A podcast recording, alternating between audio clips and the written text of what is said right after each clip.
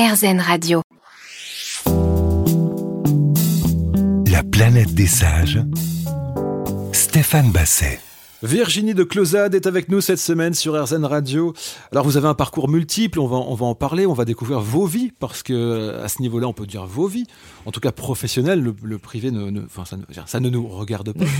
La première fois qu'on vous découvre comme, euh, enfin, comme visage, c'est en tant qu'actrice dans euh, Les Rois Mages avec les Inconnus. Comment vous vous êtes retrouvée à jouer jeune dans un film? Bah, Parce que jeune, j'ai voulu être actrice. Alors ah. j'ai, trouvé un agent, j'ai fait un casting. Donc c'était vraiment une volonté C'est les parents qui vous ont dit tiens. Euh, non, j'avais la vraie volonté que j'avais, c'était de m'échapper de la, fac de droit à Assas, où je me souviens très bien que le premier jour, je me suis achetée dans l'amphi, j'ai regardé autour de moi, je me suis dit, oula, ça va pas le faire, c'est ça mon milieu relationnel dorénavant? Non, non, non. Donc, euh, je me suis dit, euh, vraiment, quand, un, peu un coup d'esbrouf, hein, on va pas se mentir, pourquoi pas tenter actrice? Donc j'étais passée euh, le concours du cours Florent là, pour la classe libre parce que je voulais voir si je pouvais quand même dire un texte. Hmm. Ça s'est plutôt bien passé. Donc j'ai vraiment tapé à la porte d'un agent en disant Salut, c'est moi, j'aimerais essayer d'être actrice. Il m'a dit bah, Pourquoi pas mais déjà, bien avant ça, votre père vous avez emmené à un casting euh, où vous avez chanté du Dorothée. Euh, ou la menteuse est amoureuse. Un de mes premiers souvenirs, je tiens à peine debout. Donc c'est quand même là pour le coup votre père qui s'est dit ma fille hein, potentiellement elle pourrait elle pourrait jouer, elle a l'air de jouer, elle aime bien, elle est. Alors je sais, je me souviens que mon père est aussi euh, paumé que moi hein, sur ce truc-là. C'est ma mère qui nous envoie. Donc euh, il m'emmène, mais il est aussi paumé que moi et je me souviens surtout de ça qu'on me demande d'être euh, debout sur cette scène et de chanter où la menteuse est amoureuse, je comprends très bien ce qu'on me demande et je, vraiment, je ne veux pas le faire. Je vais faire les rois mages, en, gros, et c'est tout. Hein. Bah oui, c'est ça. c'est là où j'allais en venir, c'est que c'est passé tout. Il y a eu d'autres choses. Il y a eu euh, des téléfilms. Vous avez joué dans, des téléfilms euh, à succès sur des chaînes euh, comme TF1. De, enfin, hein. mais à côté de ça, c'est pas quelque chose qui va vous vous habiter. Non. pour quelle raison, en fait, jouer la comédie, ce n'est pas quelque chose qui. Bah, je pense vraiment esbroufeuse. Donc non, c'est un métier. Donc mon coup d'esbrouf a été en tout cas, c'est comme ça que je l'ai abordé. Et c'est jamais bon d'aborder les choses comme étant un coup d'esbrouf. Donc, en fait, quand je me suis vue euh, au festival de Sarlat pour la première fois de ma vie sur un écran géant dans les Rois Mages, mais j'ai vécu mais un trauma intérieur. Mais je me suis sentie me disloquer à l'intérieur. C'est-à-dire, je me suis vue à l'écran, j'ai su que c'était terminé. Mais pourquoi? Je ne sais pas. Je peux pas l'expliquer. Je ne sais pas. Mais ça mériterait quand même qu'on en discute. Eh ben, faisons-le. je trouve ça dommage de, se dire, alors que vous, participez d'entrée de jeu à un succès qui, évidemment, s'annonce populaire parce qu'il est porté par les inconnus, je le rappelle quand même. Vous êtes trompé en fait.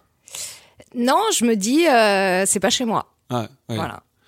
Mais euh, maintenant j'ai 40 ans, donc rétrospectivement tout ça m'a servi. Il y, a, plein de choses que je suis, me semble-t-il, en train de, de, de rallier tous ces chemins euh, qui vous font penser que j'ai des vies différentes.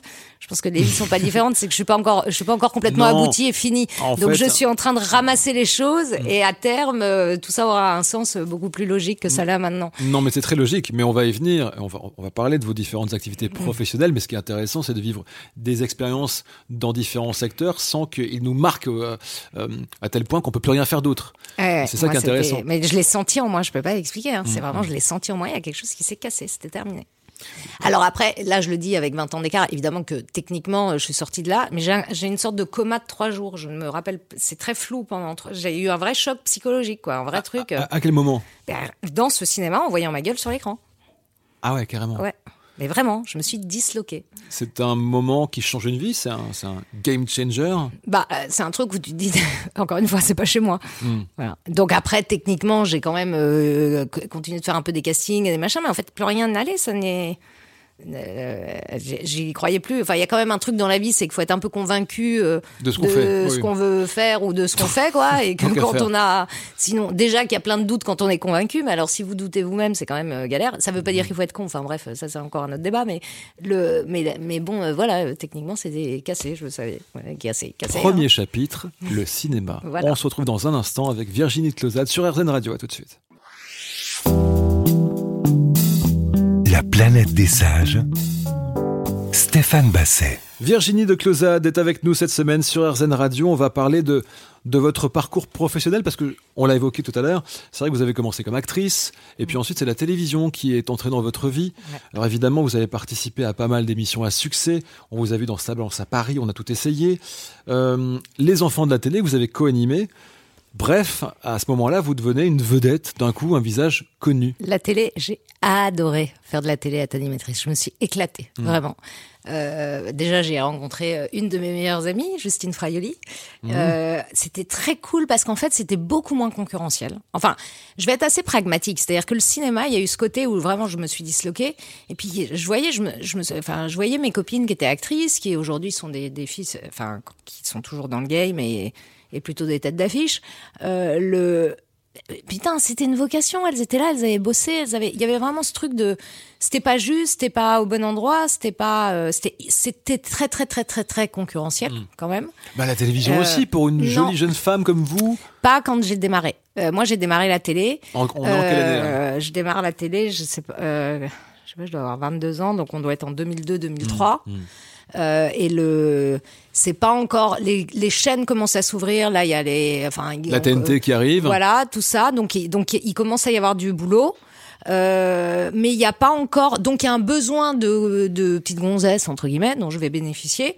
Euh, mais mais il n'y a pas encore, euh, c'est pas encore archi concurrentiel du tout. Et puis c'est encore euh, des moments où vous pouvez travailler très peu en télé, et gagner très bien votre vie C'est ça. en étant alors pas sur des contrats. En fait, je suis un peu la queue de la comète Flavie Flamand. Quand moi je démarre, il y a plus les contrats qui, qui avaient fait rêver tout, qui moi Flavie Flamand, ça m'a fait rêver toute euh, toute mon adolescence. Elle était sur TF1 tous les jours, elle avait l'air de se marrer dans Exclusif et elle avait la mythologie, c'est qu'elle prenait un million d'euros par an juste pour rester sur TF1 C'est sympa. Hein. bah ça semblait quand même euh, ça va la, la, la vie quoi.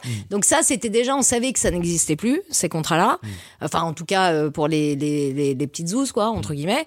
Mais on pouvait encore vraiment bien s'amuser. Puis j'ai eu de la chance de faire des belles émissions. C'est à dire que tout de suite moi j'ai fait ça balance à Paris.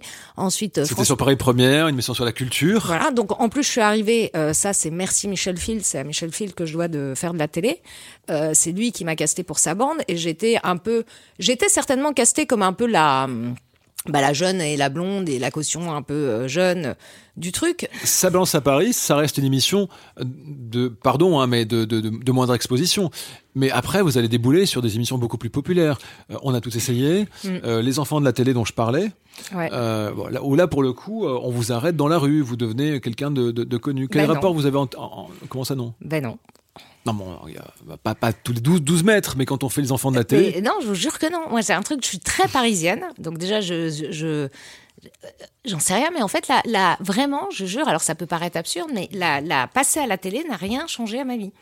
J'étais une ou deux fois dans Voici. Bah, Peut-être parce que vous n'avez pas voulu. euh, Je sais pas, je dois, je dois avoir l'air très désagréable dans la, dans la vie, mais on ne, on ne me tape pas sur l'épaule, non, c'est pas ce que je déclenche. Mais ce que j'entends, c'est que autant le cinéma fut une, une espèce de, de, de trauma, genre c'est non, mais NON, en gros, en gros, en gros, autant la télé, c'est comme une espèce de, de récréation, c'est plus festif. Ah ouais, vraiment, c'était super. Et puis j'ai été très bien traitée en fait euh, aussi. Moi, mes expériences ont été très belles.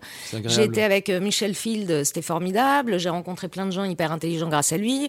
Euh, Laurent Ruquier est arrivé, il m'a embarqué sur France 2 euh, avec lui. France 2, ça a été une expérience compliquée parce que je comprenais pas bien ce que je faisais. Dans, on a tout essayé, mais euh, mais euh, Laurent a été hyper euh, hyper généreux avec moi et m'a appris énormément de choses.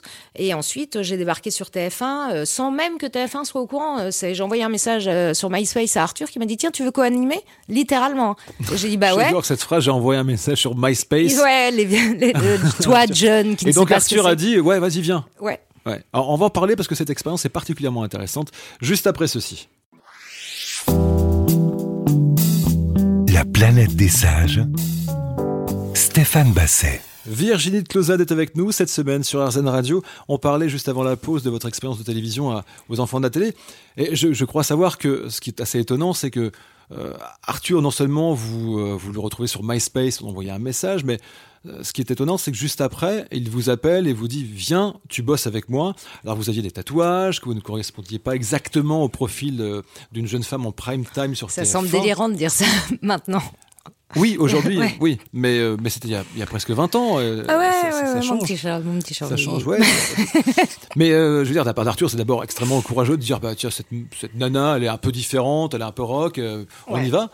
Et euh, Alors, je crois que euh, Arthur, euh, je crois qu'Arthur, ça le faisait marrer de prendre quelqu'un qui avait fait sa balance à Paris. Donc, euh, comme quoi, l'important n'est pas que ce soit beaucoup vu, c'est par qui c'est vu bien sûr. qui- qui compte. Euh, voilà. Et moi, j'ai Et donc vraiment littéralement, il m'a dit viens. Euh, je pense que TF1 a découvert, euh, enfin il n'a pas demandé à TF1, hein, ça c'était le pouvoir d'Arthur. Donc TF1 a découvert que je faisais l'émission. euh, C'est ça que TF1, le patron, découvre qu'il y a une nouvelle animatrice. voilà, à côté d'Arthur. Et- Chez lui, dans son canapé. Voilà, c'est ça, à peu près. Mais euh, enfin voilà, mais euh, Arthur, a- Arthur peut le faire parce que c'est Arthur, quoi, et qu'il a la carrière qu'il a. Euh, et ça a été extra. Et Arthur, bah moi, je n'ai que du bien à en dire. hein.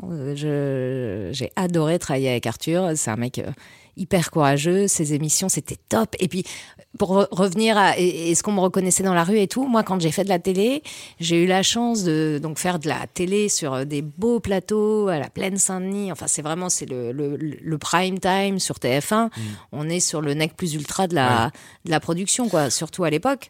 On faisait des 8 9 10 millions de d'audience quand même hein. Euh, et déjà à l'époque ça avait baissé par rapport aux grandes Ouais. audiences blablabla. Euh, donc je me je me retrouvais avec des tenues de vamp euh, euh, Oui, c'est paillettes, c'est champagne, c'est ah ouais, agréable. Et, j'ai vrai, et je jouais le jeu à fond, j'avais des talons de 12. Euh, alors, la seule différence, c'est que moi, je refusais les robes, les machins, c'est pas du tout mon tempérament. Donc, euh, j'ai fait rentrer le jean, effectivement, le tatouage, où je sais qu'à l'époque, on a quand même, on s'est quand même demandé quelle est pensée la fameuse ménagère de moins de 50 ans de cette jeune fille blonde tatouée. ce qui semble grotesque aujourd'hui, mais c'était la première fois que ça, enfin, le tatouage était déjà bien là, mais en fait, être en prime time sur TF1 Oui, avec tatoué. tatoué, bah ça y est, vous êtes mainstreamé, euh, le tatouage est rentré dans toutes les, Mhm. les maisons, quoi. Et ça, Arthur l'a, enfin, il l'a mis à l'antenne euh, sans se poser de questions, euh, en sachant que c'était peut-être un peu poil à gratter, sans l'être non plus extra, enfin extraordinairement. Et donc moi, j'ai adoré. J'étais, j'ai ma maquilleuse me faisait du contouring avant que Kim Kardashian devienne la reine du Ouais. contouring. Donc je m'éclatais. J'avais l'air quand je sortais des plateaux, j'avais l'impression d'être un peu un euh, genre sortie de bois euh, du bois de Boulogne tellement j'avais mais littéralement 5 cm de fond de teint sur la gueule, Mm. des fossiles, des machins. Mais enfin ce que aujourd'hui est la norme hein, pour euh, correspondre à Instagram, mais qui à l'époque était euh, un truc qui n'existait que sur des plateaux télé où tu avais je sais pas combien watt 1000 watts dans la figure qui faisait que tu étais obligé de reconstruire tout ton visage Mm. En termes de make-up quoi. Donc, euh, votre expérience de télévision est plutôt positive. Très. Pour reprendre votre ouvrage, euh, vous n'étiez pas une femme de porcelaine, c'était pas aussi fragile que ça, parce que de l'extérieur, on, a, on peut avoir l'impression aussi que c'était euh, difficile. Il y a eu récemment, évidemment, beaucoup de témoignages de gens qui ont subi euh, des violences, du harcèlement, euh, des femmes, hein, je veux, Ouais.